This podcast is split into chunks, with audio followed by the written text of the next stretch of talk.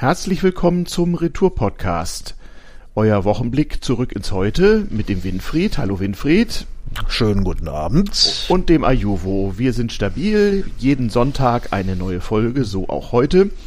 Ähm, es gab Feedback zur Tonqualität hier oder da. Corona-bedingt müssen wir mal wieder remote aufnehmen, aber ich denke, wir kriegen es gut hin. Und es ist auch kein Geheimnis äh, für die äh, äh, Chronisten. Wir nehmen auf am Freitagabend, dem 21. Januar. Wir machen das immer so ein, zwei Tage vorher, äh, wie wir es gerade schaffen.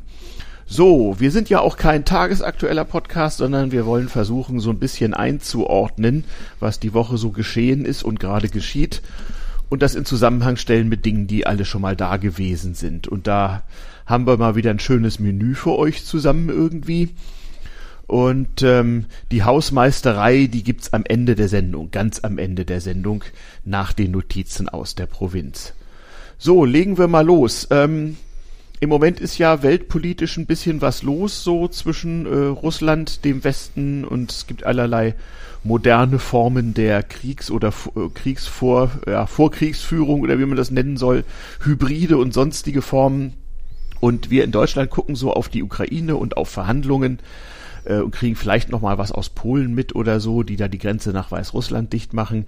Ähm, was hierzulande nicht so sehr den Weg in die Medien findet, da bin ich neulich mal drauf gestoßen, weil ich halt auch skandinavische Medien und Podcasts aufgrund von Sprachkenntnissen konsumiere, ist was so in Finnland, Schweden und auch dem Baltikum läuft. Ähm, und äh, da wollen wir mal ein paar Details beleuchten und das mal in den Zusammenhang stellen. Also drauf gestoßen bin ich eigentlich durch einen Hinweis in einem ganz anderen Zusammenhang auf doch recht für unsere Begriffe recht martialische Videos der finnischen Armee, die äh, seit dem Jahr 2020 also äh, ordentlich arbeitet, um die Verteidigungsbereitschaft der Bevölkerung äh, zu steigern und aufrechtzuerhalten. Nun muss man wissen, dass Finnland nach Ende des Kalten Krieges nie abgerüstet hat. Die Wehrpflicht ist nach wie vor hoch und sie haben auch für so ein fünfeinhalb Millionen Einwohnerland eine ziemlich große Armee äh, inklusive äh, einer ganzen Menge Reservisten und äh, das ganze Ding mit Wehrpflicht und Wehrübung und Zivilverteidigung, das hat in Finnland also niemals aufgehört. Ganz anders als in Schweden. Ähm, und äh, beide Länder arbeiten ähm, immer stärker zusammen, weil sie sich tatsächlich von Russland bedroht fühlen. Ähm, das ist in beiden Fällen allerdings auch historisch bedingt so, so ein bisschen der Erzfeind. Man zieht allerdings in Finnland und Schweden unterschiedliche Schlüsse draus und streitet sich gerade, wie man sich zur NATO verhalten sollte und so weiter. Aber auch die NATO äh, ebenfalls unbemerkt von den Medien, die man gewöhnlich so konsumiert, äh, zieht daraus Konsequenzen. Neulich wurde also in schwedischen Medien ganz groß äh, berichtet, dass also ein großes niederländisches Kriegsschiff in der Nähe der Insel Bornholm, die ja zu Dänemark gehört, also zum NATO-Gebiet, Stellung bezogen hat, um zu gucken, was denn eigentlich da so an äh, Schweden auf der Ostsee so vorbeifährt. Und da hat die russische Föderation schon einiges an äh, Marine, äh, maritimer Technik hin und her fahren lassen, was zu Besorgnis äh, äh, ja geführt hat, so dass Finnland und äh, Schweden unter anderem ganz schnell Truppen und Panzer und sonstiges auf die Insel Gottland verlegt hat. Also ähm, da gibt es durchaus Einfluss, der dafür sorgen soll, dass so ein bisschen äh, Kriegsgefahr ähm, zumindest thematisiert wird. Und zwar nicht, nicht nur auf schwedischer und finnischer Seite, sondern auch auf russischer Seite. Ähm, es gibt so Dinge, die man wohl als Psyops einordnen müssen. Einige von uns erinnern sich vielleicht noch an die schwedischen U-Boot-Skandale, wo russische U-Boote sich in den schwedischen Schären schon mal verfahren haben in den 80er Jahren.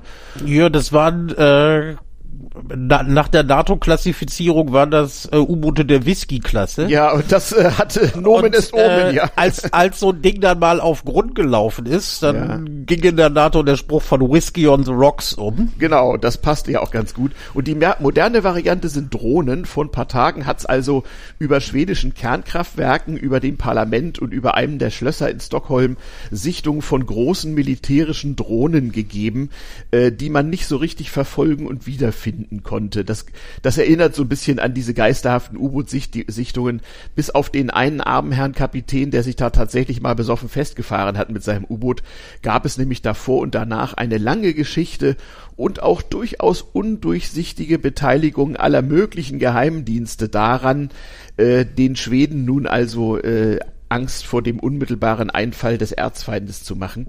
Ähm, ja, aber immerhin, immerhin wurden äh, regelmäßig von äh, schwedischen U-Bootjägern äh, Wasserbomben ja, ja, ja, ja. in Hoheitsgewässern äh, Gewässern verteilt. Ja. Das heißt, die werden schon mal ein bisschen Besuch gehabt haben. Es, es wurden auch ein paar Minen gesprengt und äh, bei einer dieser Minensprengungen, das kann man, wenn man einschlägige äh, äh, schwedische Internetseiten konsumiert und lesen kann, kann man sehen, gibt es auch den bösen Verdacht, dass da ein nicht russisches, sondern eher NATO-U-Boot mal sehr schwer beschädigt wurde, was da wohl mal geguckt hat, was da los sei.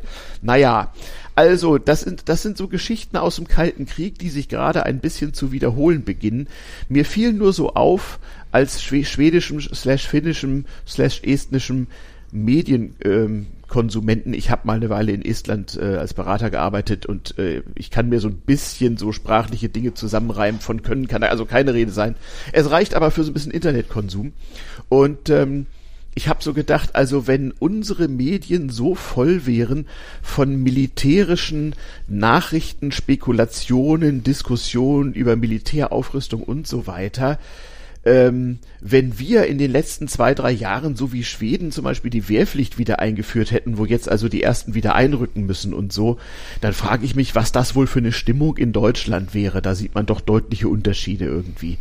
Und ähm, ja, das wollte ich mal thematisieren und mit dir zusammen darauf hinweisen, dass wir das alles schon mal hatten und wie das damals eigentlich so war.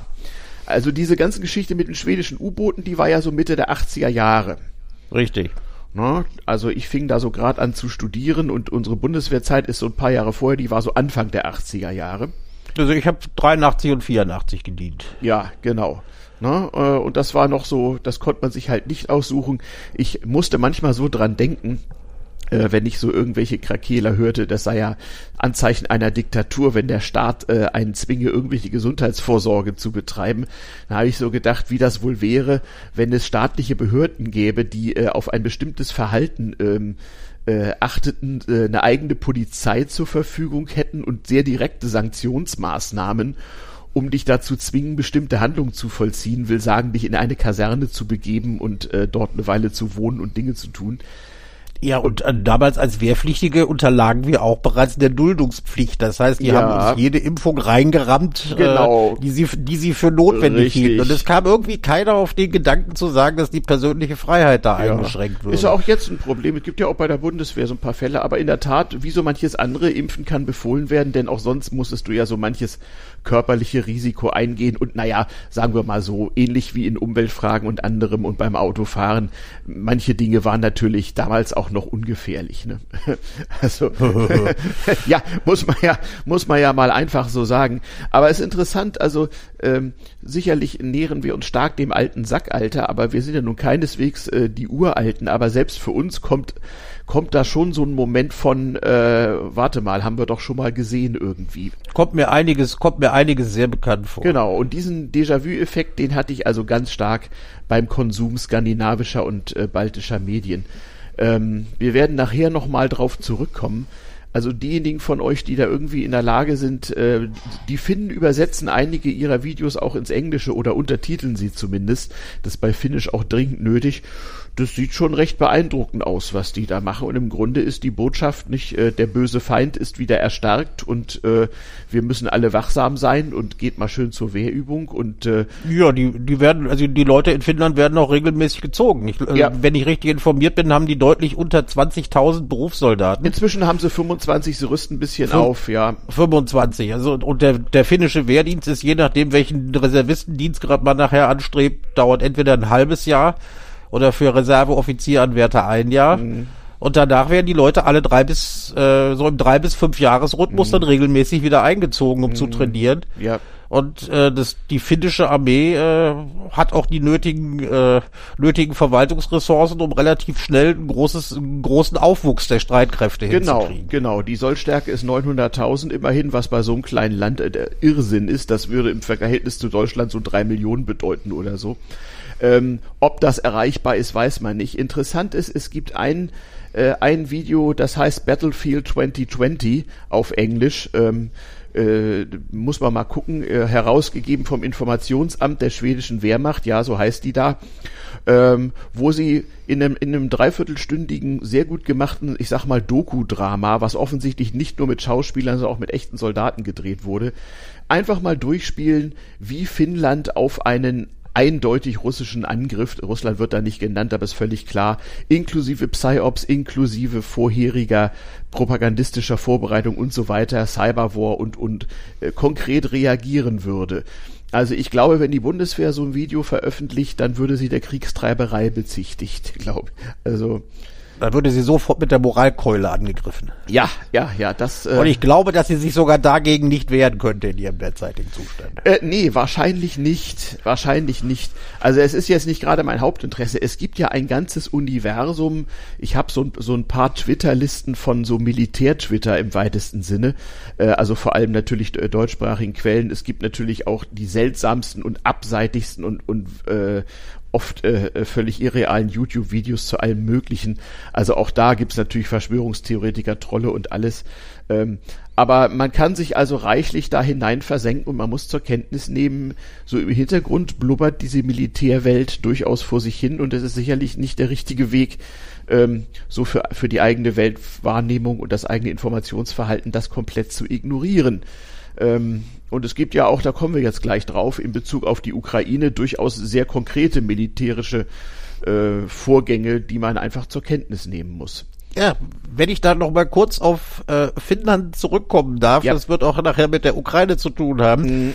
Äh, bei all ihren Verteidigungsanstrengungen achten sie sehr auf den Haushaltsgrundsatz der Wirtschaftlichkeit und Sparsamkeit. Mhm. Das heißt, äh, der Wahlspruch ist, warum neue Kanonen? Verbraucht doch erstmal die alten. Mhm. Mit anderen Worten, sie äh, ihr, äh, ihr ihre Ausrüstung ist häufig äh, äh, Secondhand gekauft. Mhm. Dinge, die noch gut funktionieren, aber die man nicht unbedingt neu kaufen will. Mhm. Und die haben äh, so einiges in den Depots. Ich glaube, äh, die haben mehr, die haben mehr Fahrzeuge, die funktionieren als die Bundeswehr. Also die finnische Armee äh, aus Tradition, man kann ja mal sich die Videos angucken, so äh, aus den diversen finnischen Kriegen im äh, Begleiten zum Zweiten Weltkrieg. Das ist die Geschichte ist da etwas komplizierter. Die äh, ja, die halten ja etwas darauf, dass sie auch mit viel zu wenigen und völlig unterlegen und und völlig veralteten Waffen dennoch irgendwie militärisch was draus machen können.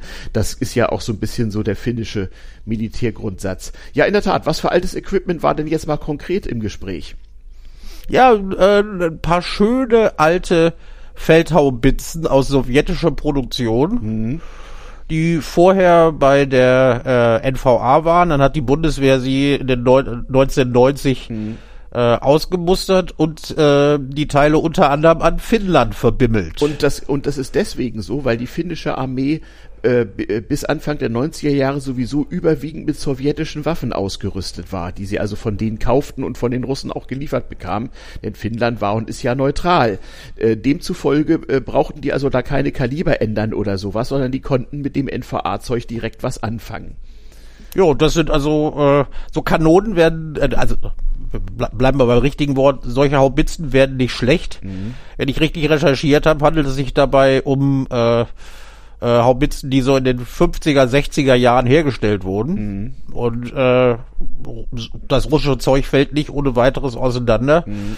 Und äh, dass die Dinger nicht schlecht sein müssen, weiß ich selber. Ich habe als äh, Richtkanonier auf der amerikanischen M110 gedient. Aha. Äh, diese Dinger waren bereits im Koreakrieg im Einsatz. Ah ja, also ihr Artilleristen und wurden bis Ende der 80er, bis Ende der 80er, Anfang der 90er auch in der Bundeswehr ah, ja. äh, immer, immer noch benutzt. Die waren ein bisschen größer als diese kleinen ja. finnischen Teile. Das war ein Kaliber von 203 Millimeter. Oh ja. Deshalb, deshalb äh, würde, würde ich als Ex-Artillerist diese äh, Feldhaubitzen als ähm, Erbsenschleudern bezeichnen. Ach ja.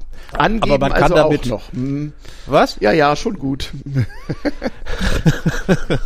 In Friedenszeiten muss doch der Kamerad von der anderen Waffengattung den Feind ersetzen. So war das doch früher. So ist es immer so, Mhm. ja. Nein, so auch auch die anderen Feldhaubitzen der Bundeswehr wurden von uns als Erbsenschleudern betrachtet, weil ein größeres Kaliber Mhm. Ja. hatten bloß noch amerikanische Schiffsgeschütze. Genau, Äh, größer und dicker ist mehr. Ja, ja. richtig. Ja, so war das damals. Also äh, ich frage mich auch, wie wohl so diese Rückkehr militärischer Fragen in den öffentlichen Diskurs, wie die wohl weitergeht. Denn es hat sich ja ein bisschen was getan. Wir sprachen eben schon von Drohnen. Wir müssen noch sprechen von Luftabwehr und ähnlichem. Und äh, der Cyberwar ist ja eh so ein tragisches Thema. Aber mal nacheinander. Was hast du zu diesen Haubitzen noch so äh, recherchiert? Also, ähm, das Schöne ist, äh, ähm, die, die Finnen haben dann einen Teil Mhm. äh, dieses Haubitzenbestands nach Estland weiter verbimmelt. Weil Estland NATO und so und auch ebenfalls mit sowjetischen Waffen ausgerüstet. Eben, also die Finnen sind, die Finnen sind nicht in der NATO, sind in Genau. der EU, aber nicht in der NATO. Genau. Aber sie arbeiten mit der NATO zusammen. Genau wie die Schweden. Ähm, und äh, wie gesagt, die Dinger wurden nach Estland verbimmelt. Und äh, die Ukraine äh, bittet ja derzeit um Lieferungen äh, von Waffen, hauptsächlich De Defensivwaffen. Und Estland hat sich bereit erklärt, ein paar von diesen Erbsenschleudern äh, an die Ukraine zu liefern. Ja, Jetzt wird's lustig. ja. Jetzt wird's lustig. Also erstmal müssen die natürlich die äh, Finnen fragen, ob sie das dürfen, weil sie sie von den Finnen bekommen haben. Und bei solchen internationalen Waffenexporten will das Geberland eigentlich ganz gerne äh, kontrollieren, dass das nicht irgendwo Genau. später beim Feind oder Gegner landet Genau. oder bei irgendwelchen So- Terroristen. Um Und das bedeutet auch, Ja, um das mal kurz zu erklären vielleicht. Ich meine, das ist ja Leuten, die mit, über sowas nicht nachzudenken brauchen, nicht so ganz klar. Internationale Rüstungskontrolle und auch der internationale Waffenhandel äh, und Waffenexporte, das kommt ja öfter mal in deutschen Nachrichten vor, funktionieren also in der Tat so, dass derjenige, der Waffen liefert, häufig sagt, äh, wenn ihr die weiterverkauft, müssen wir das genehmigen. Und da kann man natürlich sagen, ja, und was ist, wenn nicht? Also wer, wer gegen solche Verträge verstößt, der muss halt damit rechnen, dass er keine weiteren Waffen bekommt. So funktioniert das also. Ja, und die Ukrainer sind froh über alles, was sie kriegen können. Die Esten haben ihnen ja auch äh, amerikanische Panzerabwehrwaffen geliefert, modernster Richtig, Art. da haben die Amerikaner ja auch, da haben die Ja. Amerikaner ja auch zugestimmt. Richtig. Aber für diese äh, NVA-Erbsenschleudern Braucht man eine finnische die Genehmigung deutsche und dann auch noch eine deutsche. Ja, genau. Da muss die deutsche Genehmigung noch her. Und äh, jetzt, jetzt wird's dann wirklich lustig, weil unser Regierungssprecher Mhm. ja bekannt gegeben hat, dass äh, Deutschland auf keinen Fall letale Waffen Mhm. Nach äh, in die Ukraine liefern wird. Ja. Ich frage mich, welche gibt's eigentlich nicht letale Waffen? Naja, Äh, das wäre zum Beispiel eine unbewaffnete Drohne zur Aufklärung. Das ist, das ist eine nicht letale Ja. Waffe. Oder, Ja, oder auch, oder auch Jab. wenn die auf so einen Panzer drauffällt, dann kann die Ja. auch letal werden. Ja, wenig. Äh, und, und, Außerdem kann sie mittelmeerletal sein, wenn sie Zielansprache liefert. Natürlich, Also- das ist immer Dual Use geht natürlich immer, äh, äh, aber äh, das das klingt so witzig, so wie man möchte, so zynisch oder so lächerlich, aber das sind tatsächlich äh, äh, eingeführte Fachworte und und Fachbegriffe und Abgrenzungen, die also so in der internationalen Militär- und Waffenkunde tatsächlich da sind. Man kann das also recherchieren, was da wie rangiert. Ja, das ist jetzt natürlich für die deutsche Regierung, äh, für unsere neue Ampel, äh, ein ganz dummes Problem. Ich, ne, ich, ich nehme mal an, man wird dick um nicht umhinkommen, diese Genehmigung zu erteilen, obwohl man ja sehr doll aufpasst, weil man sich natürlich auch als das einzige Land im Westen, mit dem die Russen noch ehrlich reden, so ein bisschen versucht zu gerieren. Das merkt man zum Beispiel daran, ein anderes Waffenlieferland, ähm, was ebenfalls Panzerabwehr und anderes äh, in, die, in die Ukraine liefert, ist Großbritannien, unser NATO-Partner, nicht mehr in der EU, aber eben noch in der NATO. Äh, Die britischen Flugzeuge, das haben also äh, so Internet äh, rausgefunden, umgehen immer sorgfältig den deutschen Luftraum. Auf Nachfrage erklären die Briten, nein, sie hätten nie einen Antrag gestellt, mit diesen Waffenlieferungen über deutschen Luftraum zu fliegen. Sie fliegen also über Dänemark und Polen und in die Ukraine. Ähm, und nein, nein, sie hätten nie einen Antrag gestellt. Äh, da sieht man auch schon, was für politisch-diplomatische Feinheiten hier zu bewerkstelligen sind. Jetzt könnte man auch hier denken, und da kann ich aus meiner vergangenen beruflichen Tätigkeit auch ein paar Einblicke liefern, jetzt könnte man auch hier denken, was für eine Feigheit, was für ein Blödsinn, was für eine Erbsenzählerei und so weiter. Nein, das ist alles hochprofessionell. Also Deutschland hat hier offenbar gewisse Zusagen im Rahmen von Gesprächen gemacht. Zusagen von der Art, äh, wie die Russen sie jetzt ja gerade ins Gespräch bringen, so nach dem Motto, ihr habt uns mal versprochen, dass ihr die Ukraine niemals aufrüstet und so weiter. Es gibt halt die, die völkerrechtlichen Verträge, die auf Papier stehen, natürlich auch nur Völkerrecht sind und da es keine Völkerrechtspolizei gibt, gehört natürlich auch der Bruch von Völkerrecht zur Weltpolitik. Ähm, auch wenn manche das idealistischer sehen. Und so ähnlich ist es mit Zusagen, die man, wie man in der Presse so schön sagt, off the record macht. Die sind halt nicht verifizierbar, aber trotzdem vorhanden. Und offenbar hat Deutschland Wert darauf gelegt, dass es nicht an Waffenlieferungen in die Ukraine im Moment beteiligt ist. Aus welchen Gründen auch immer. Ja, es wird, das heißt aber auch, es ist ernst zu nehmen. Es läuft also gerade der, der, das volle Spektrum der, äh, äh, der politischen, diplomatischen, ähm, äh, propagandistischen und auch militärischen äh, äh, Konfliktaustragung und Vorbereitung ab.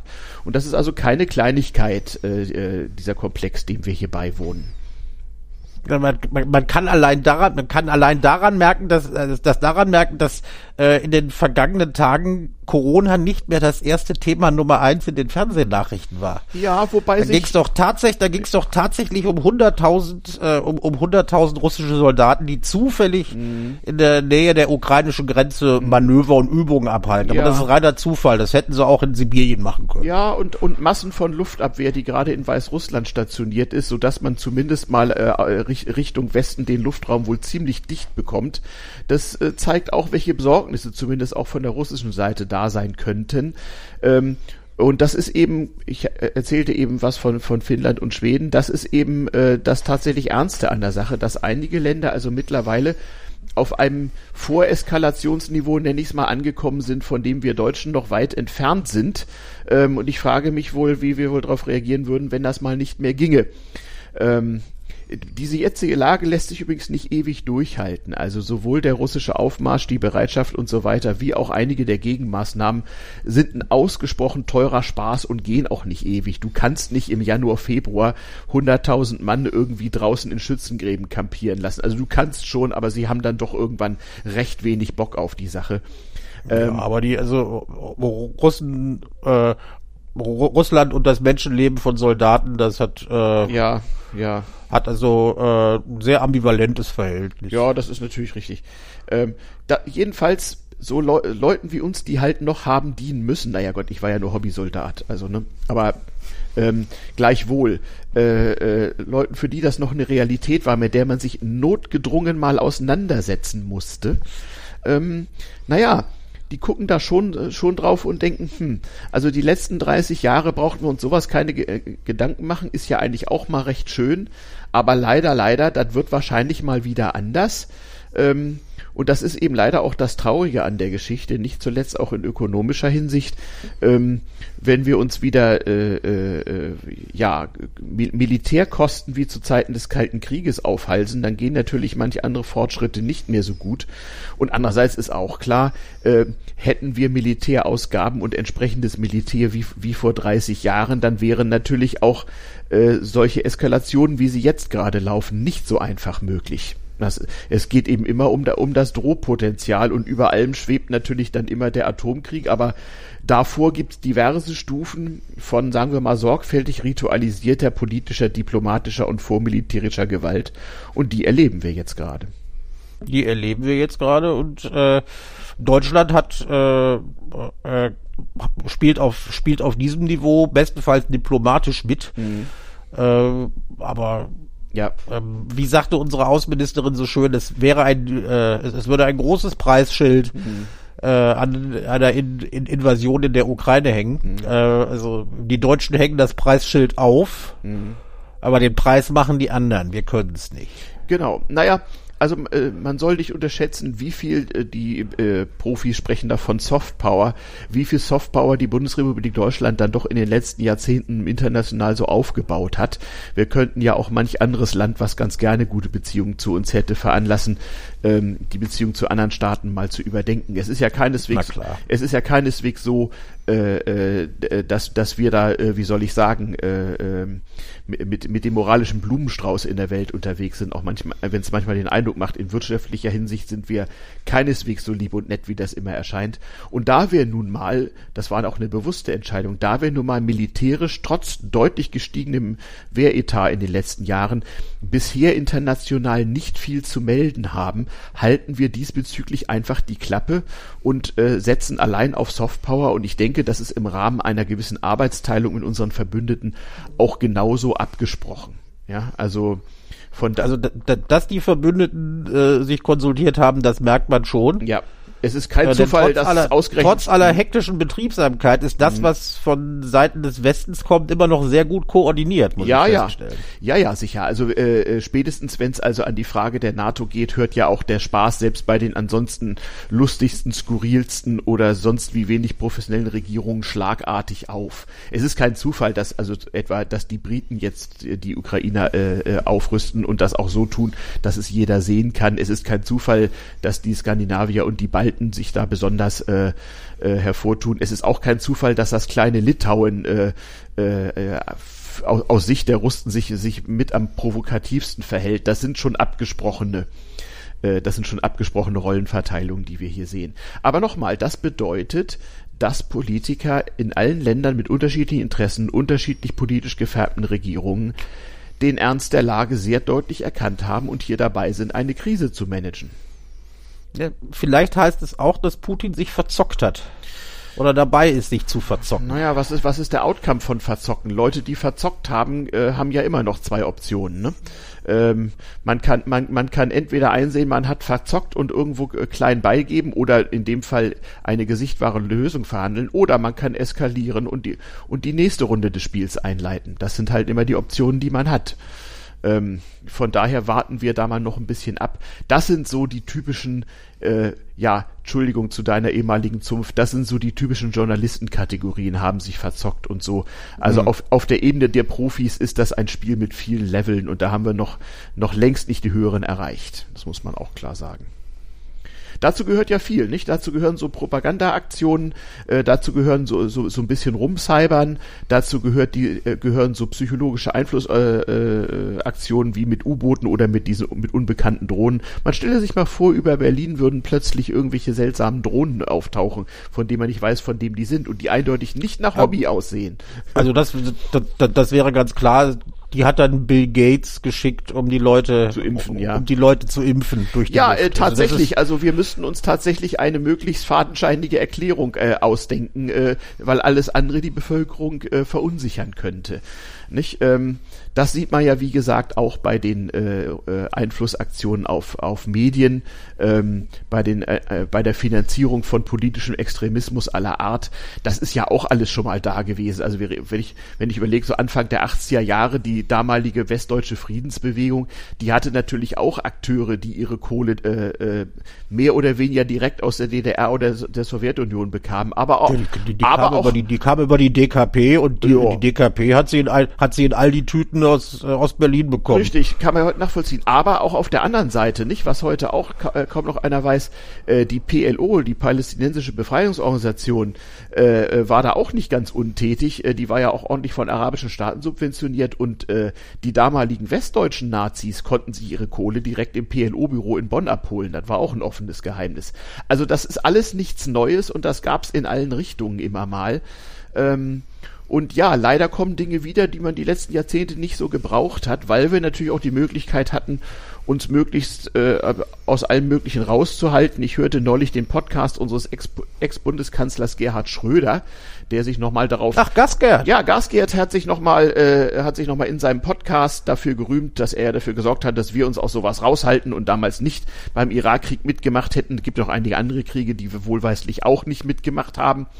Ähm, und hielt sich also große Stücke darauf, während er auf äh, das Thema Russland und Gas so überhaupt nicht einging. Also ich kann mich irgendwie erinnern, dass er Putin mal als lupenreinen Demokraten bezeichnet Ja, das schleicht hat. ihm ja heute noch nach. Nun ist der Gasgerd inzwischen auch schon ein ziemlich älterer Herr, Herr. Also wenn man das hört, ich weiß gar nicht, wie alt Gerhard Schröder jetzt ist, aber der dürfte auch stramm auf die 80 zugehen.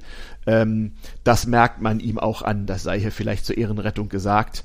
Ähm, naja, ergibt sich da als Elder Statesman, aber hm, ja, Ja. wie das dann immer so ist mit Elder Statesman. Ähm, ja, Naja, also Angela Merkel wird sich wahrscheinlich nicht, äh, Nein. wird sich wahrscheinlich nicht von irgendeinem anderen Staat kaufen lassen und dann äh, ein Aufsichts, ein gut dotiertes Aufsichtsratmandat übernehmen. ho Sagen wir mal für einen osteuropäischen Energieversorger oder so. hoff, hoffen wir es mal nicht. Das ist schon interessant.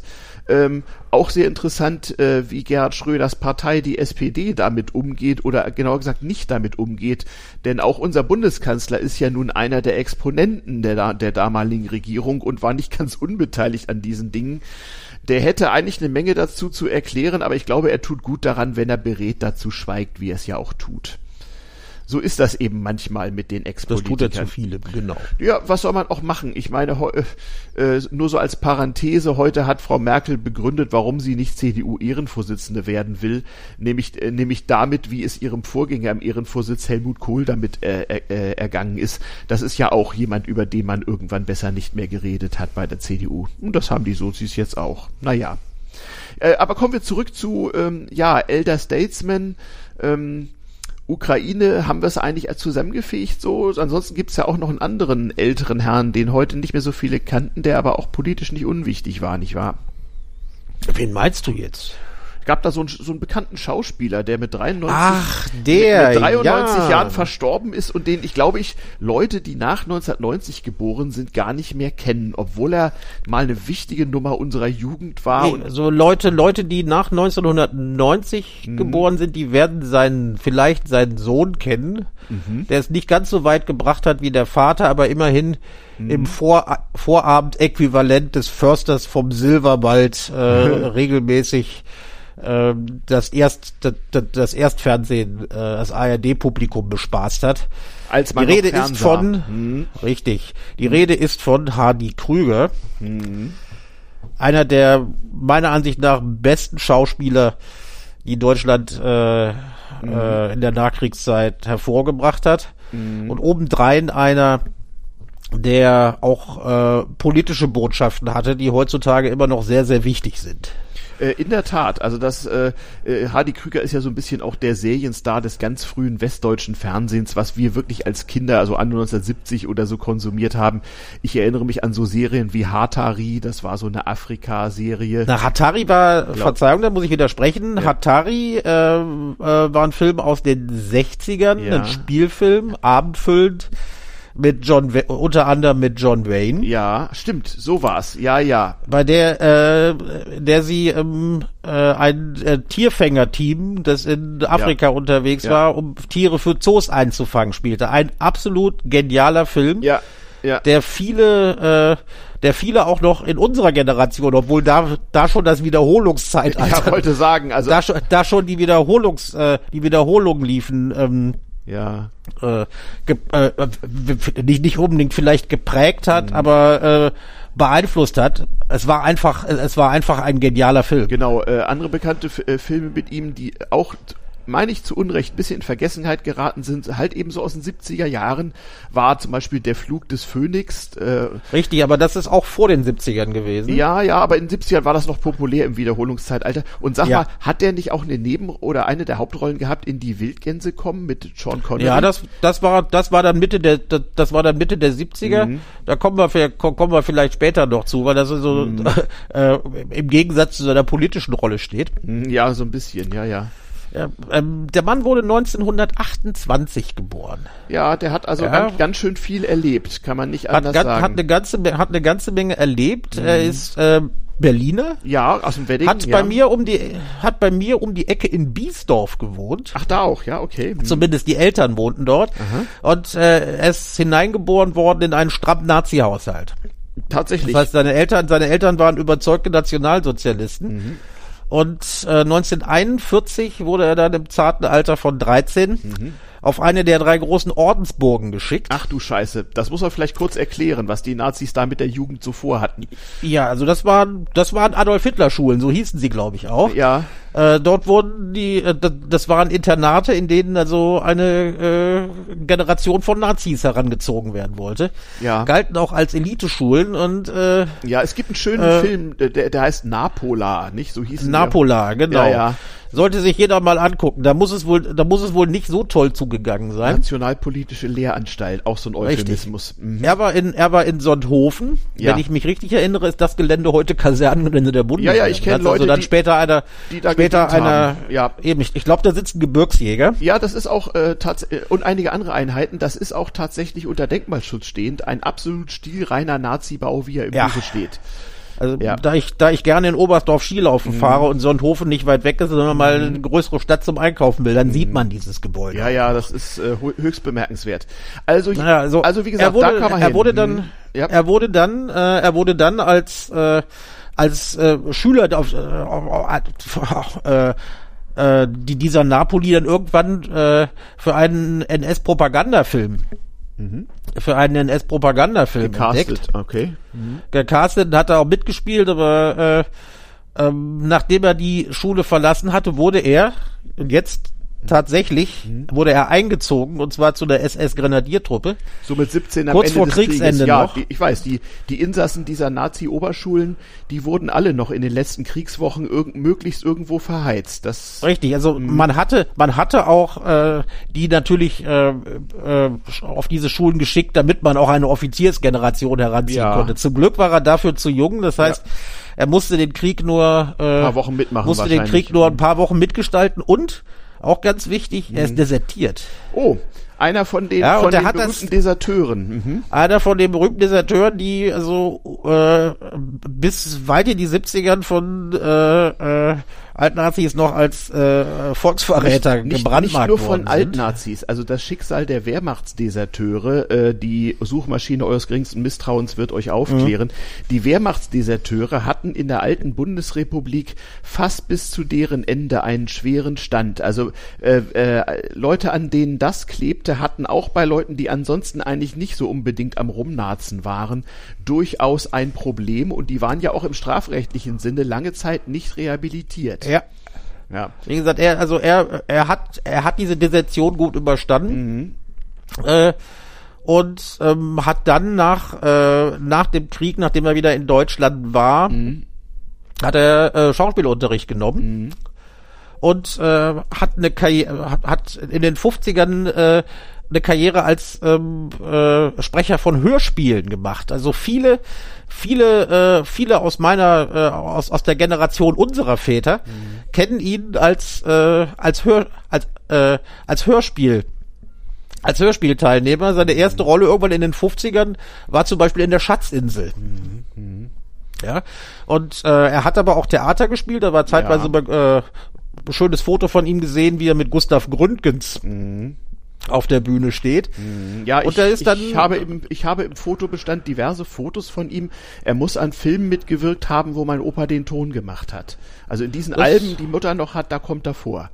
Ist nicht unwahrscheinlich. War ja auch so ein Frauenschwarm in der Zeit. Also meine Mutter Also er hat war- erzählt, er, war so der, der geile Typ. Äh, in den 50er, 60ern war er der, war er der Schwarm der Frauen Ja. und äh, die Männer wollten alle so aussehen wie er. ach, tatsächlich? Okay. Ja, ja, also, das, also er war, äh, er war auch sowas wie, also nicht unbedingt ein Schönheitsideal, aber ein Vorbild. Du ich meine, er war eine- blond, Du blauäugig. so eine Stilikone sozusagen. Also das gab es man- später öfter mal. Was kann man sagen. Und er war Ja. halt auch ein verdammt guter Schauspieler. Der Ja, ist dann, ja.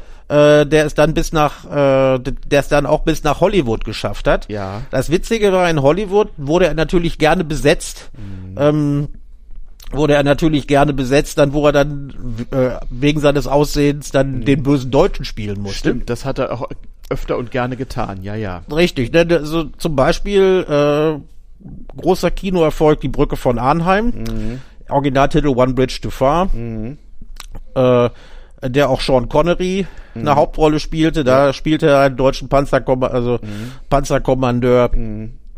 Äh, allerdings, und das war weit, äh, danach wurde er dann besetzt in Die Wildgänse kommen, es war also gab sehr, sehr viele Kriegsfilme im, im, im Kino der, der 70er Jahre. Absolut, Da hat ja. er dann äh, Das war ja auch Begleitmusik des Kalten Krieges, nicht? Also, Eben hat er dann, hat er dann so ein, äh, da spielte er dann äh, einen, äh, einen bösen Rassisten und dann hat man ihn, was ja auch vom Akzent dann her wieder passt, hat man, hat, hat man ihn dann als Südafrikaner, als südafrikanischen Söldner genommen. Ja. Aber er hat halt auch vorher, wie im, äh, äh, im, im Flug des Phönix, Mhm. Äh, dann den guten Deutschen gespielt. Ja, ja, in mehreren Fällen. Und in mehreren in mehreren Fällen und das passt äh, er hatte ja ja auch auch zum Zivilleben bei ihm, nicht? eben er hatte er hatte auch also er hatte in den 50ern äh, auch äh, in französischen Produktionen gespielt und äh, immerhin wurde er dann äh, Anfang Anfang dieses Jahrtausends in der französischen Botschaft in Berlin zum Ritter der Ehrenlegion ernannt. Und der Botschafter im Auftrag des französischen Präsidenten hat äh, das äh, damit begründet, dass ähm, äh, Hardy Krüger sich Verdienst ums deutsche Volk er erworben habe, auch, aber auch bei den Franzosen, weil er den Franzosen gezeigt hätte, dass es auch gute Deutsche gäbe und dass man das Bild vom Deutschen vielleicht korrigieren könnte. Ja, nun hat er sich ja im, im Zivilleben, nachdem, wie man sich vorstellen kann, er von, von Krieg etc. so richtig die Schnauze voll hatte, als Angehöriger der Generation, wo ja äh, die Hälfte gar nicht überlebt hat. Also so Jahrgänge Ende der 20er waren ein bisschen dünn aus Gründen. Ähm, hat er natürlich auch zu Zeiten, als das in Westdeutschland und nur da war er schauspielerisch und politisch tätig, äh, als in Westdeutschland noch nicht so populär war, sich recht deutlich, deutlich geäußert Gegen Rechtsextremismus. gegen. Rechtsextremismus, gegen alte Nazis, er hat sich für die Deserteure eingesetzt und anderes mehr. Also Dinge, die damals so in der Adenauer Republik und auch äh, in den 60er Jahren gar nicht so beliebt waren. Ja, das- und das hat er bis, das hat er bis ins hohe Alter weitergemacht. Ja. Er hat äh, Schulen besucht. Er hat ja dann äh, auch Ende der 70er angefangen zu schreiben, ein paar erfolgreiche Romane, eine Autobiografie. Und den äh, den Halbalten, also so ungefähr den in unserem Alter, ist er vielleicht besonders bekannt, weil er äh, eine sehr beliebte äh, Reihe äh, im deutschen Fernsehen gemacht hat, die nannte sich Weltenbummler. Er war nämlich ein leidenschaftlicher, also äh, leidenschaftlicher Reisender und da hat er sein Hobby zum zweiten Beruf gemacht und dann äh, über bestimmte äh, Regionen des Globus gefeatured als Reisender. Das war sehr, sehr beliebt und war auch sehr, sehr gut gemacht. Ja. Heute würde man ihm vielleicht vorwerfen, hätte da hätte sich da einen relativ hohen CO2-Fußdruck äh, Fußabdruck erarbeitet. Aber das war ja damals auch ungefährlich. Äh, Das äh, war damals auch ungefähr. Naja, man, genau. äh, es ist ja auch, äh, vielleicht können wir den kleinen Schlenker noch machen. Genug Zeit haben wir ja. Ähm, das muss man ja auch vor dem Hintergrund äh, der Medien, der westdeutschen Lebens, äh, nein, Medienlandschaft wollte ich sagen. Mein Gott, der Medienlandschaft der 70er, 80er verstehen. Ähm, wenn man da eine eigene Fernsehserie hatte, um Fernsehen kann man ja, kam man ja quasi nicht drum rum. Also ich sehe seit 20 Jahren im Grunde kein lineares Fernsehen mehr, aber damals musste man das und man konnte auch davon ausgehen, es gab Sendungen, die hatte am nächsten Tag jeder zweite irgendwie gesehen, über die wurde gesprochen. Und die heute noch beliebten Talkshows am Abend, die waren auch ein Format, was für Hardy Krüger sehr gut passte. Da war er in den 70er Jahren also auch sehr, sehr häufig. Natürlich, um seine Filme zu promoten, aber auch um die eine oder andere unbequeme politische Ansicht zu äußern, durchaus. Eben, aber er war immer, er er war immer höflich, war durch und durch sympathisch. Mhm. Und ähm, also ich werde mir äh, zu seinem Andenken morgen mit einer schönen Flasche Rotwein nochmal Hatari ansehen. Mhm. Wie er mit, wie er mit John Wayne Nashörner fängt. Mhm. Oder einen ganzen Baum äh, oder, ein ganzer Baum mit Affen mit einer selbstgebauten Rakete und einem Netz eingefangen wird. Ja, es, es, Den Film- der Film hat den auch Film kann ich Klamauk-Elemente. nur- Ja, ja. Den Film kann ich nur empfehlen und äh, Ja. äh, Fun Fact, also die Musik, die die Filmmusik war auch ein Hit und es ging vor allen Dingen ein Lied, äh, also a- a- ein Lied, das ist immer noch bekannt, äh, der sogenannte Baby Elephant Walk, ja vom äh, Erfinder des Easy Listening He- Henry Mancini. Äh, das ist der, der übrigens, äh, der übrigens auch die äh, Titelmelodie vom Rosa-Roten Panther komponiert und eingespielt hat. Mhm. Okay. Äh, und dieser Baby Elephant Walk, den kann man heute in der Politik auch noch äh, gelegentlich nehmen, wenn man meinetwegen, wenn ich mir den Herrn Kuban als JU-Vorsitzenden vorstelle, den kann man wunderbar laufen lassen beim Einzug der Vorstandsmitglieder der Jungen Union Oh Gott. oder ähnliches. Oh Gott. Okay, okay. Keine, keine, keine, keine, schlechten Bilder, bitte. Aber so viel Doch, jedenfalls an, an Hundewelpen, Hundewelpen, Hundewelpen, nein, ja, nein, ja, äh, ja, okay. Also so, so viel an Ehre für die, jedenfalls für Hardy Krüger. Ähm, wir kommen Wirklich, in, ein wirklich, ein wirklich großer. ja, ein wirklich großer ist äh, von uns gegangen mit 93 immerhin gar nicht schlecht. Ähm, Haben wir diesen Nachruf jetzt eigentlich auch korrekt jambiert? Ja, wir kommen ja auf Nachrufe und so noch zurück, aber jetzt genau, ich weiß, jetzt kommt ein Lieblingsthema. Haben wir genau jambiert, also haben wir ihn im richtigen, richtigen Versmaß vorgetragen? Ja, also, das äh, könnte ja auch nochmal wichtig Trocheus an der Ja. Pest, weiß der Teufel, was man da alles machen müsste.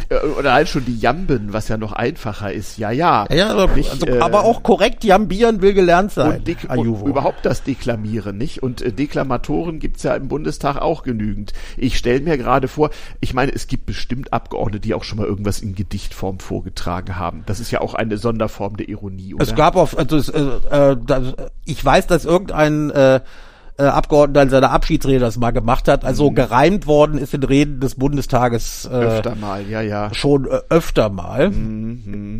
Auch so Ei- Eingaben von Altakademikern in lateinischer Sprache soll es wohl auch gegeben haben. Ja, gleichwohl, wie kommen wir drauf? Ja, Versmaße wäre wär ja auch nicht schlecht, wenn man seine Rede sozusagen erstmal korrekt formatieren müsste. Ja, aber äh, es geht darum, wir haben das, äh, äh, das worum es geht, haben wir eigentlich, haben wir eine Woche sacken lassen. Ja. Weil es manchmal, weil es manchmal Freude macht, ein Ding, eine ne, ne Sau, die medial durchs Dorf getrieben wurde, erstmal im Schlachthaus abzugeben und dann äh, Ja. Äh, Ja. eine Woche später nochmal zu gucken, was ist draus geworden und was steckt eigentlich dahinter und warum hat sich wer jetzt mit was blamiert. Genau, das machen wir übrigens bezüglich der letzten Sendung auch noch. Also auch über Mr. Johnson gibt's manches zu reden. Aber jetzt reden wir über den Parlamentspoeten. Also eigentlich hätte es ja eine Parlamentspoetin werden sollen. Äh, ja, wer hat den Vorschlag gemacht? Jemand von Grünen, glaube ich, ne, oder? Haha, äh, also die Vizepräsidentin des Bundestages, Frau Göring-Eckardt von Ja, den Grünen, ja. ist da eigentlich eher in eine Falle getappt. Ach. Es hatten in der in der Süddeutschen Zeitung hatten vor zwei Wochen äh, äh, drei Autorinnen, äh, nee, zwei, zwei Autorinnen und ein Autor, äh, deren Namen Banausen wie wir zu Recht nicht kennen, äh, vorgeschlagen, ähm, dass äh, der Bundestag doch äh, eine Parlamentspoetin, eindeutig eine Parlamentspoetin ernennen solle.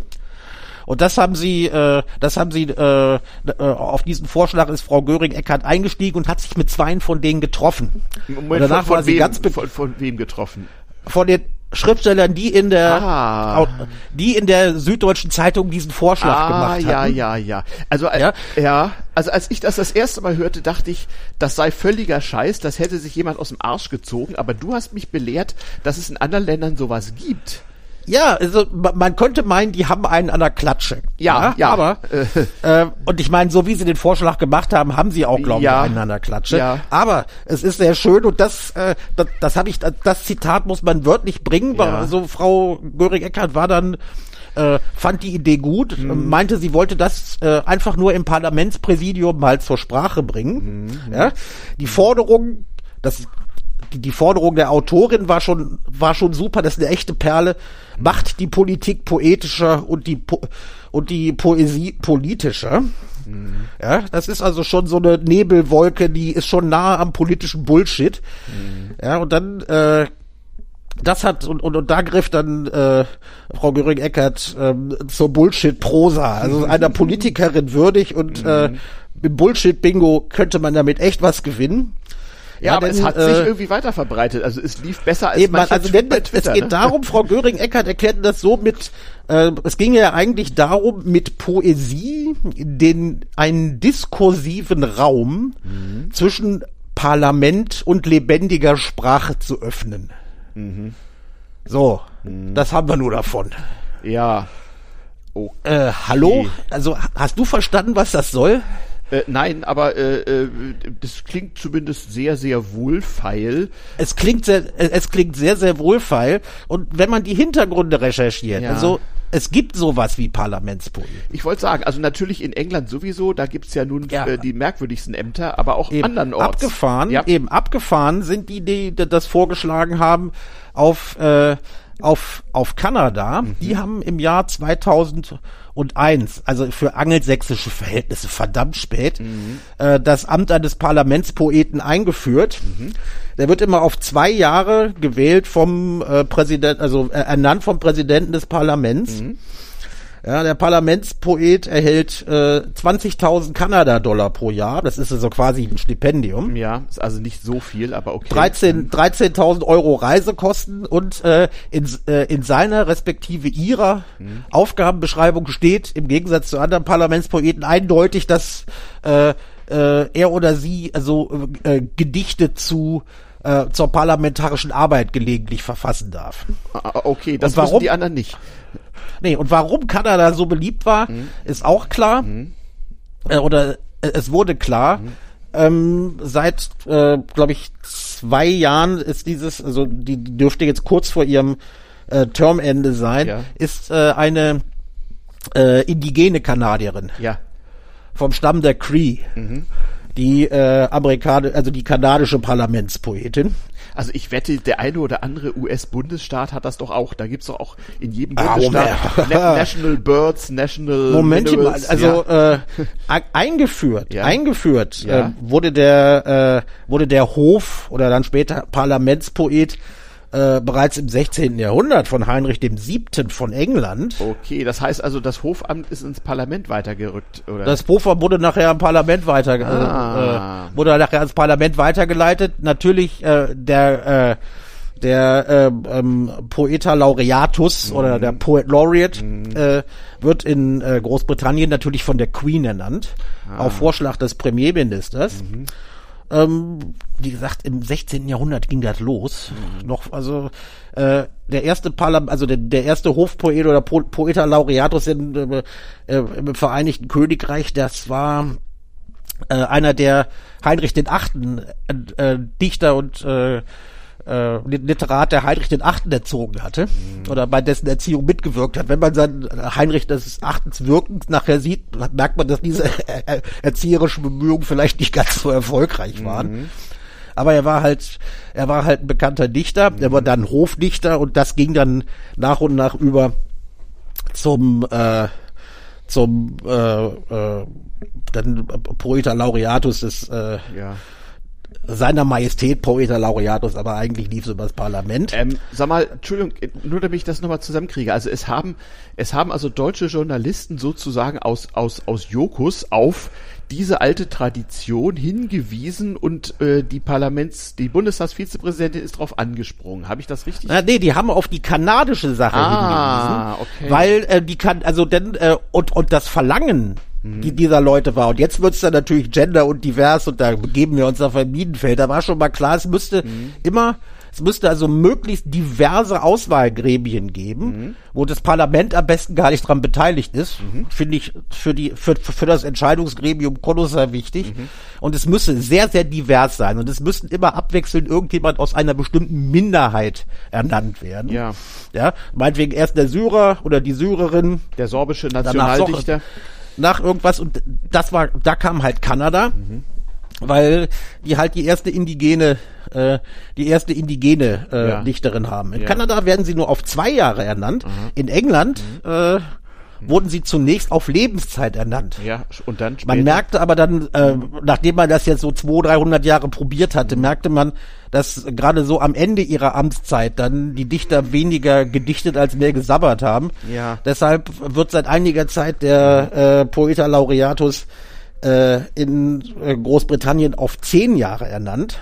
Okay. Ja, hat, hat den wichtigen Job, er darf gelegentlich, aber es wird nicht gesagt wann, bei wichtigen Anlässen oder bei äh, äh, Ju- Jubiläumsfeier, meinetwegen Kriegsende mal wieder, dann darf der, darf der ein wichtiges äh, Gedicht äh, zum, zum Besten geben, berät aber auch Bibliotheken und äh, führt äh, äh, äh, Reihen mit Dichtern, also Lesungen mit Dichtern durch. Ja. Und er wird dafür auch so stipendienmäßig bezahlt. Der kriegt äh, 5.760 Pfund. Das ist immerhin ganz gut, wenn man Ja. überlegt, dass viele dieser skurrilen englischen Ämter ja seit 200 Jahren keine Gehaltserhöhung gekriegt haben. Aha, sodass- aber die, die Briten waren da schon weise. Dass man Politik manchmal nur besoffen ertragen kann, Ja. das wird Hat er jeder gerne bestätigen. oder? Äh, Der kriegt äh, für, für seinen Term, Ja. also für die zehn Jahre, früher hat ich, also hat das nur einmal gekriegt, also aber Ja. f- zehn Jahre lang wird das reichen. Ja. Zu den äh, äh, kn- knapp 6000 Pfund im Jahr plus Reisebe Reisebudget kriegt er oder sie ein Fass mit insgesamt 477 Liter Sherry. Sherry. Das heißt, Das ja, heißt pro Tag mehr als ein Liter. da Mahlzeit. kann er sich, da kann er sich ordentlich einschallern. mit Sodbrennen inklusive. Nein, aber ich glaube, die 477 Liter müssen für zehn Jahre reichen. Ach so. Das heißt, er darf sich pro Jahr wahrscheinlich nur ein bis zwei Parlamentsdebatten anhören, damit er das dann, äh, so. damit, damit die Ach Sherry-Ration so. das erreicht, um das zu dämpfen. Weil es gibt da ja auch Ämter, wo man ein Alkoholquantum bekommt, was man eigentlich als Einzelmensch gar nicht schaffen kann. Äh, Eben. Und äh, in den USA gab Ja. es, gibt's den Poeta, Laurea, äh, Poeta Laureatus auch. Da ist er an die Library of Congress angebunden. Okay. Ja. Ich sehe, du hast recherchiert. Mhm. Ja, aber das, also, das, das sind so Sachen, wenn man so ein bisschen angelsächsisch angehaucht ist und sich da mal rumgelümmelt hat, dann weiß man das auch. Mhm. Ja, ja. Ja? Der, äh, der Bursche kriegt immerhin, oder die Dame kriegt immerhin pro Jahr ein Stipendium von 35.000 US-Dollar Ja. und hat keine, hat keine großen Aufgaben, die ihm, äh, ihm oder ihr gegeben werden, aber ähm, er berät die Library of Congress, ähm, die Library of Congress beim, bei, bei der Auswahl lyrischer Werke, hat auch wieder eigene Veranstaltungs- und Lesungsreihen, wo er andere Lyriker vorstellt. Und äh, der oder die haut natürlich dann auch schon mal bei äh, wichtigen Jubiläen und wichtigen Anlässen ein Gedicht raus. Ja. Jetzt könnte man meinen, und da ist die Presse, äh, da waren meine Kollegen bei, bei der Recherche nicht so pfiffig, also viele nicht. Es tauchten dann auf Bilder von Amanda Gorman. Die junge Dame, die ähm, ein wirklich super Gedicht, muss ich sagen, auch als Laie, äh, zu Joe Bidens Amtsempf Ja. Amtseinführung Die, äh, die hat dieses Amt gebracht aber hat. nicht, die wurde verwechselt. Ganz, ganz genau. The Hill We Climb, dieses Gedicht, was sie vorgelesen hat, sie wurde nur eingeladen extra für diesen Anlass. Die war nie Poeta Laureatus und wird es wohl so schnell auch nicht werden.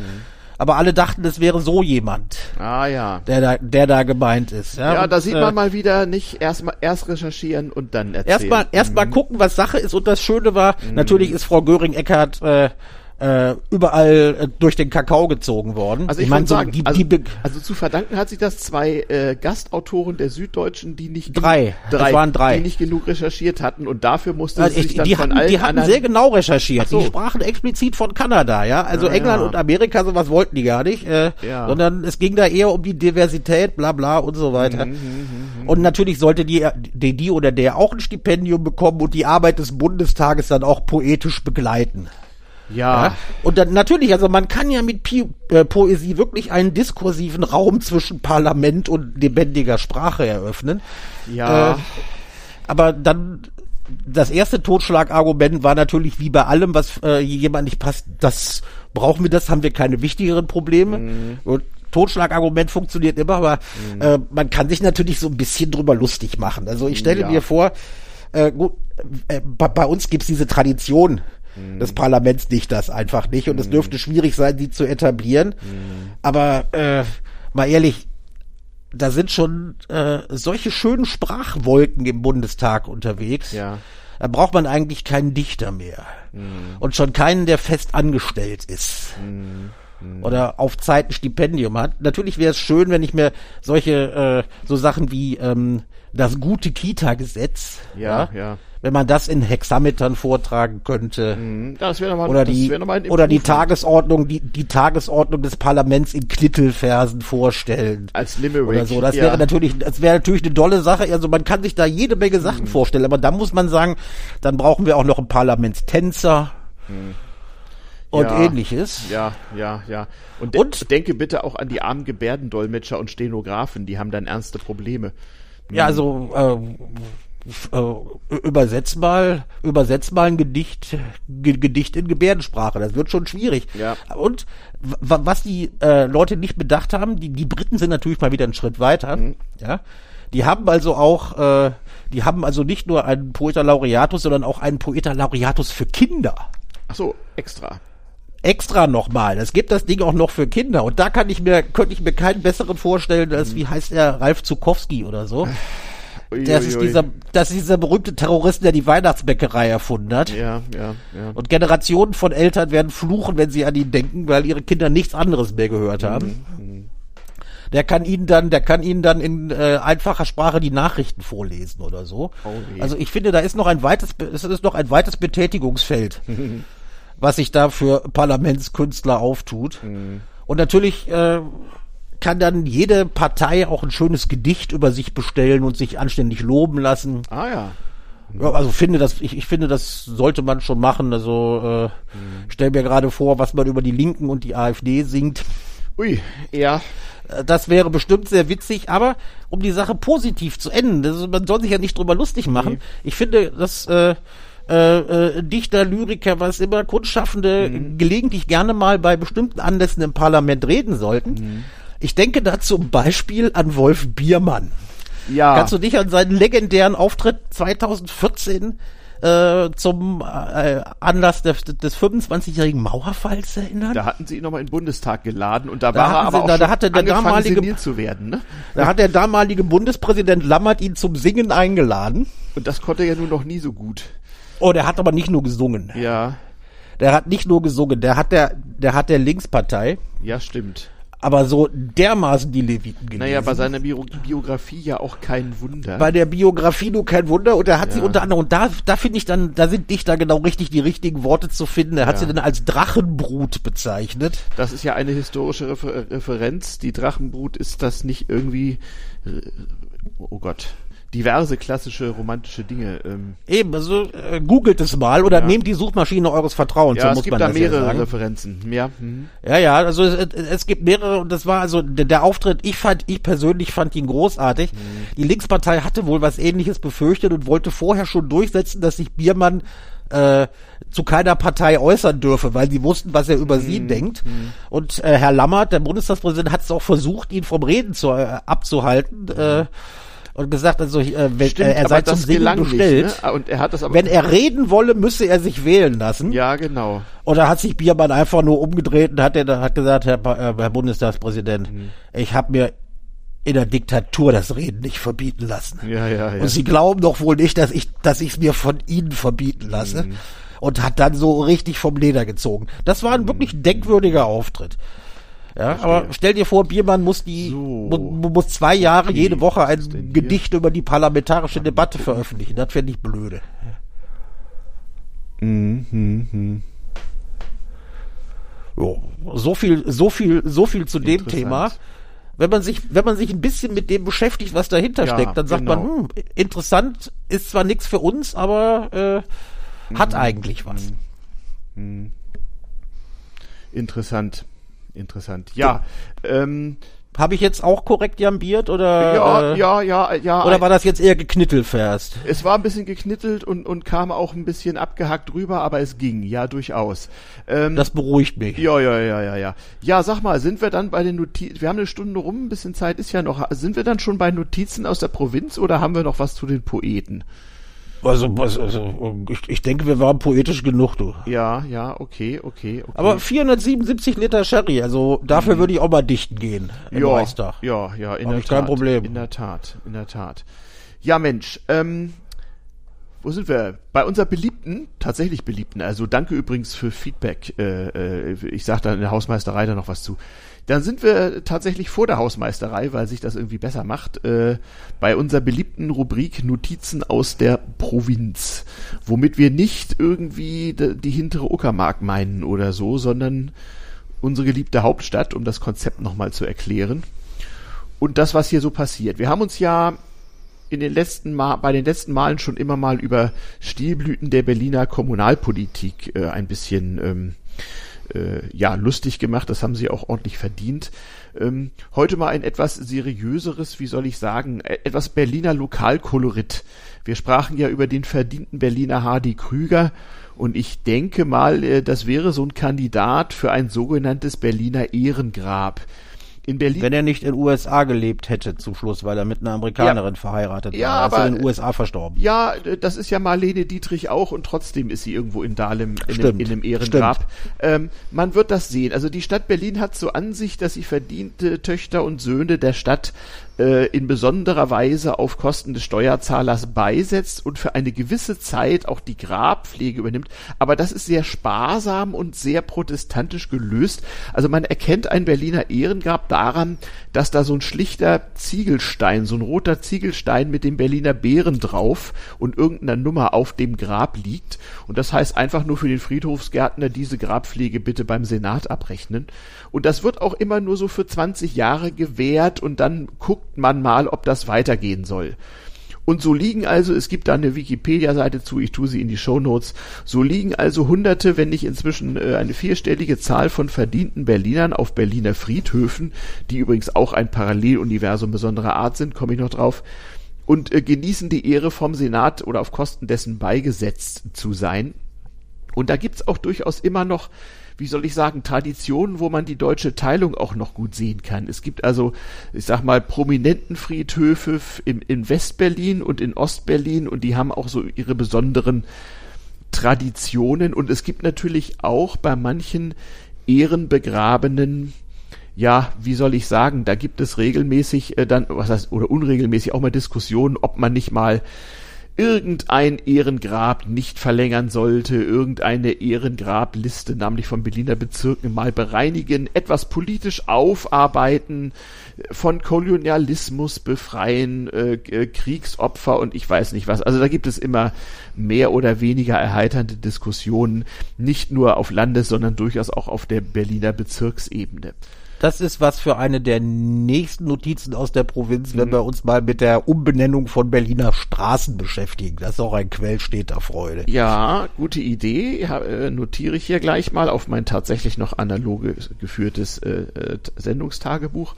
Also, Berliner Friedhöfe, ich muss sagen, es ist lange an mir vorbeigegangen, haben ja auch immer so einen politischen Subtext, zumindest recht häufig. Es gibt auch Berliner Friedhofsführer, also sogar eine, eine touristische Seite unter, unter berlin.de, also im offiziellen Berliner Stadtportal. Ähm, ich habe so richtig gemerkt, äh, Anfang 2020, als äh, es so langsam Frühjahr wurde und äh, wegen Corona sehr viele Leute Anlass hatten, sich von anderen Menschen fernzuhalten da entdeckte in Anführungsstrichen ich sozusagen völlig neu bei mir um die Ecke einen schon sehr alten Friedhof und stellte fest, da gibt's noch recht viele von. Und auch ein Bekannter von mir, der hier in der Nähe wohnt, zeigte mir noch einen anderen, den ich bis dahin noch nie gemerkt hatte, weil der mitten in einem Berliner Industriegebiet liegt und den muss man erstmal finden ähm, und stellte dann fest, dass eine ganze Menge, äh, wie soll ich sagen, Berliner Corona-Flüchtlinge sich in den sehr schön gestalteten Parkanlagen von Berliner Friedhöfen aufzuhalten pflegten, dort auf Parkbänken in der Sonne saßen, Bücher lasen oder auch mal äh, äh, gepicknickt haben und die Berliner Friedhofswärter sind da, wie man das in Berlin immer so ist, äh, modern und tolerant, würde man offiziell sagen. Oder nein, wie sagst die Berliner Polizei, eine moderne Großstadtpolizei. Also das sind dann moderne Großstadtfriedhöfe, wo es jetzt nicht unbedingt was macht, wenn man da in Ruhe sein Joint raucht, während man auf so ein Grab guckt. Ja, ähm, genau. Die, das ist also eine Tradition, die immer wieder mh, hm, für ja, zumindest äh, Stoff in den Lokalspalten der Lokalpresse äh, sorgt. Ähm, bekannt ist vielleicht als prominenten äh, äh, Friedhof in Ostberlin der Dorotheenstädtische Friedhof an der Chausseestraße in Mitte, wo so diverse Promis, aber auch modern, Künstler der modernen Zeit, äh, äh, aber auch der eine oder andere Politiker wie etwa Egon Bahr oder so äh, beigesetzt sind. Das Westberliner Pendant war lange Zeit der Parkfriedhof in Dahlem, also Willy Brandt, Marlene Dietrich und so, das, die sind mehr dort zu verordnen. Und dann gibt's noch als besondere mh, hm, äh, Spezialität, äh, so, so eine Art Parteifriedhof, nämlich in Friedrichs, in Berlin Friedrichsfelde ähm, direkt bei mir, direkt bei mir um die Ecke, wo jedes Jahr mhm. äh, die Crème de la Crème der Linken und der Splittergruppen mhm. ja. äh, aufläuft, um äh, Karl Liebrecht und Karl Liebknecht und Rosa Luxemburgs zu gedenken. Die da unter anderem beigesetzt sind. Das ist allerdings im Gegensatz zu den anderen, wo es mehr so um Traditionen geht, also auf den Parkfriedhof in Dahlem ist auch Erich Mühsam beigesetzt. Also nur, es gibt da immer mal Ausnahmen und Beispiele. Und der, wie gesagt, der Dorotheenstädtische ist seit alters her ein äh, prominenten Friedhof. Ähm, der Zentralfriedhof Friedrichsfelde, der besteht nur zum Teil aus dieser sogenannten äh, Gedenkstätte der Sozialisten, wie es heute heißt Aber das ist wirklich politische Begräbniskultur vom Feinsten. Also da wurden wirklich. Das ist echt Bombe. Ja, da wurden auch Parteifunktionäre je nach Rang in Fächer eingeteilt und ihre Urnen ins Regal gestellt. Und äh, nur die ganz besonders wichtigen bekommen so richtige Grabsteine. Und da gibt's Ja, eine Kremlmauer hatten wir halt nicht. Genau, es hat so Wir hatten ja nichts im Genau, Osten. das ist so ein bisschen, genau, diese russische Tradition oder sowjetische Tradition der Kremlmauer, so, so ein bisschen auf Ostdeutsch. Und es ist manchmal ein bisschen sehr bemüht und zu den ganz finsteren stalinistischen Zeiten war es auch durchaus so, dass man auch posthum noch in der Parteihierarchie auf- und absteigen konnte und dann wurden auch Gräber und Urnen umsortiert. Ähm, ja, da weiß man dann, was wirklich wichtig ist. Ähm, kann man mal googeln, Gedenkstätte der Sozialisten, Zentralfriedhof Berlin Friedrichsfelde. Fun, Fun Fact, vor ein oder zwei Jahren, Lichtenberg hat ja wegen des, äh, wegen der Wahlmodalitäten für die Bezirksämter hatte einen AfD-Stadtrat. Ja, Und der war dazu auserkoren worden, das Ja. Bezirksamt zu vertreten bei dieser Gedenkfeier einmal Ach, und dort dann, äh, und dort dann den Kranz des Bezirks niederzulegen. musste er auch eine salbungsvolle Rede halten? Nee, das kam gar nicht so, weil, irgend, äh, weil irgendwelche Leute ihm den Kranz dann einfach abgenommen haben und, beschlossen, und, und ihm klargemacht haben, das sei ja wohl das Falsche, was er da tun wolle. Ja. Und er sei nicht so gerne gesehen. Das hat ihn noch nicht so belastet, er ist dann einfach abgezogen. Ja, was soll er auch machen? Ja, ja. Oh. Äh, es ist ein bisschen, es ist ein bisschen seltsam. Äh, also dort, äh, dort liegen also, um das klar zu sagen, nicht nur verdiente Parteifunktionäre und Leute, die, die in Augen dieser Partei wichtig waren. Es liegen dort auch Opfer und Verfolgte des Naziregimes. Natürlich besonders solche, die dem DDR-Regime irgendwie gut ins Konzept passten. Es gibt auch eine Künstlerabteilung, also auch verdiente Künstler. Das heißt also nicht automatisch, dass jeder, der da bestattet ist, nun irgendwie eine einschlägige Vergangenheit oder so. Ähm, Nein, nein, da, da liegen auch in Anführungszeichen ganz normale Leute. ja, denn genau, wie gesagt, diese Gedenkstätte der Sozialisten ist nur ein Teil dieses Ein kleiner Teil, Ja, ein, ja. ein kleiner Teil dieses ja, Nicht-Promi-Friedhofs. ja, ja.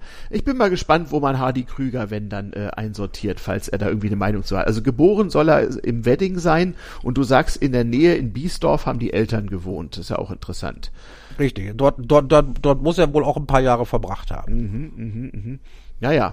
Ähm, ja, Bestattungskultur in Berlin. Ähm, auch so ein äh, Berliner Lokalkolorit, was immer wieder mal äh, ja, für, für Lokalschlagzeilen sorgt zumindest. Also wenn ihr mal Berlin-Tourismus betreibt, ähm, besorgt euch doch mal einen Berliner Friedhofsführer oder nehmt den offiziellen des Senats im Internet. Es ist ganz erstaunlich, was man da so alles findet. Also der Dor Dorotheenstädtische ist wirklich sehenswert. Ja, ja, absolut, absolut. Und man kann übrigens auch so als Geschichtsinteressierter oder sagen wir an neuerer Geschichte Interessierter eine Menge sehen. Ich habe bei meinen Corona-Spaziergängen über die nahegelegenen Friedhöfe also durchaus auch Gräber gesehen äh, aus, aus den letzten Wochen des Zweiten Weltkriegs, die offenbar seitdem nicht mehr irgendwie berührt worden sind. Die bleiben ja auch auf ewig so, weil Kriegsgräber. Da kann man schon, wie soll ich sagen, den Mantel der Geschichte um sich wehen fühlen, wenn man da drauf schaut. Äh, durchaus bemerkenswert. Ähm, der Friedhof bei mir um die Ecke hat auch eine orthodoxe Abteilung, eine orthodoxe Kapelle. Da sind dann eben, auch heute noch werden da Mitbürger äh, christlich-orthodoxen Glaubens der verschiedenen Richtungen da beigesetzt, so mit Bildern auf dem Grabstein und so und entsprechend geformter Kapelle und Popen und allem. Ähm, und äh, da gibt's auch eine Reihe mit Gräbern aus dem Ersten Weltkrieg, wo man recht, recht gut sehen kann, wie dieser Krieg sich so entwickelt hat, wie die Zahlen sind, was für Dienstgrade und Alter die Leute so hatten. Durchaus bemerkenswert. Ähm, ja. Also, Jetzt weiß ich, was du in deiner Freizeit so treibst. ja, naja, also vor allem, vor allem so im Frühjahr 2020, als wegen Corona nun wirklich, äh, ja, ähm, das äh, Zusammentreffen mit anderen nichts Menschen, ging, ja. Genau, da war das tatsächlich nicht die dümmste Option. Man findet also wirklich in seinem unmittelbaren Kiez manchmal leichter einen Friedhof als eine sonstige Parkanlage. Und da ist auch auf eine gewisse Art deutlich mehr los. Die sind also bespielt, also bei dem Friedhof hier direkt bei mir um die Ecke, da habe ich also irgendwelche chinesischen Mandarinenten gesehen und erstaunliche äh, Kunstwerke Ber Berliner Friedhofsgärtner. Also man denkt es gar nicht. Ja, ja. Der also allgemeine auch die- Standard ist also wirklich um Auch den die Faktor- Vogelpopulation, Ja. auch die Ja. Vogelpopulation Ja. in diesen äh, Richtig. in diesen Friedhöfen ist spannend. Da findet man, da findet man äh, äh, Arten, die man sonst kaum noch sieht. Richtig. Es gibt auch viele Naturschützer, äh, die da äh, auch in entsprechenden Schaukästen und Tafeln darauf hinweisen, äh, auf welche Gräser man sich bitte nicht setzen möge, welche Vögel man beachten möge und so weiter und so fort. Also das sind tatsächlich äh, Oasen, nicht umsonst. Die Berliner Fauna ist ja mittlerweile auch artenreicher als die umliegende ländliche in Brandenburg. Man glaubt es kaum. Das kann man unter anderem auf Friedhöfen sehr, sehr deutlich sehen. Manchmal gibt's dann sogar so Sensationsberichte im Schaukasten des örtlichen Vogelschutzfanvereins oder sonst mal, dass hier also ein ganz seltenes Paar einer ausgestorbenen äh, äh, geglaubten Art des so und so Vogels äh, gesehen wurde. Also man glaubt es kaum. So der Gra Hoffentlich waren das keine Gespenster. keine Ahnung, der graubraue Würf äh, graubraune Würfelreiher oder irgend sowas. Es ist äh, tatsächlich ganz bemerkenswert. Oder die seltene, die selten gewordene Spinatwachtel oder sowas. Äh, ja, ja, ja, also es Oder die, oder die Schnapsdrossel, keine Ahnung. ja, das äh, wären äh, ja genau, Harald Junke hat auch ein Ehren gehabt, wo du sagst. ja, siehst du das? Äh, so haben wir, so haben wir den Kreis wieder geschlossen. So einigermaßen. Und ich glaube, damit haben wir es auch überhaupt die Sendung für heute zusammen so langsam, oder? Haben wir noch irgendwas auf der auf dem Zettel, was Wüsste, nicht wüsste nicht, was ich noch auf der Pfanne hätte heute. Nö, ist ja auch ist ja auch ganz nett und ganz schön. Es muss ja auch nicht alles so krawattig sein. Genug ist einfach genug. trotz des ernsten Themas am Anfang. Ganz schnell ein ganz, ganz bisschen Hausmeisterei. Äh, ich wiederhole mich, aber das gerne. Wir machen hier erstmal ein paar Sendungen und äh, fragen euch dann mal, wie es euch gefällt, ähm, weil ich gefragt wurde, wie das mit Feedback sei. Also äh, lasst Kommentare da. Ich weiß, das ist noch ein bisschen mühsam. Man muss erstmal auf die Episodenseite gehen und dann kann man kommentieren. Tut das gerne. Äh, Die Podcast-E-Mail ist noch die zu meinem äh, alten Stammpodcast. Wir werden uns eine eigene zulegen zu gegebener Zeit. Und ansonsten verweise ich einfach mal auf Twitter, Retourpodcast. Äh, DMs sind offen, Kommentare auch. Und äh, wir sind dankbar für alles Feedback. Und wie gesagt, denkt an die Portale. Ich möchte hier auch nochmal hinweisen auf das deutschsprachige Podcast-Portal Feed, fyyd.de. Der, der Macher, der Christian, der hat äh, uns da auch schon aufgenommen und auch da kann man kommentieren, kuratieren, mit Twitter verknüpfen und alles Mögliche. Und ja, auch die berühmten äh, Bewertungen auf Google Podcasts, auf, auf den diversen Plattformen, auf iTunes, äh, sind ganz gut für uns, gerade in dieser Anfangsphase, damit möglichst viele überhaupt mitkriegen, dass es diesen Podcast auch gibt. Damit will ich es mal bewenden lassen. Und wenn du nichts mehr hast, Winfried, dann wünschen wir jetzt Gemeinsam einen schönen Sonntag. schönen Sonntag.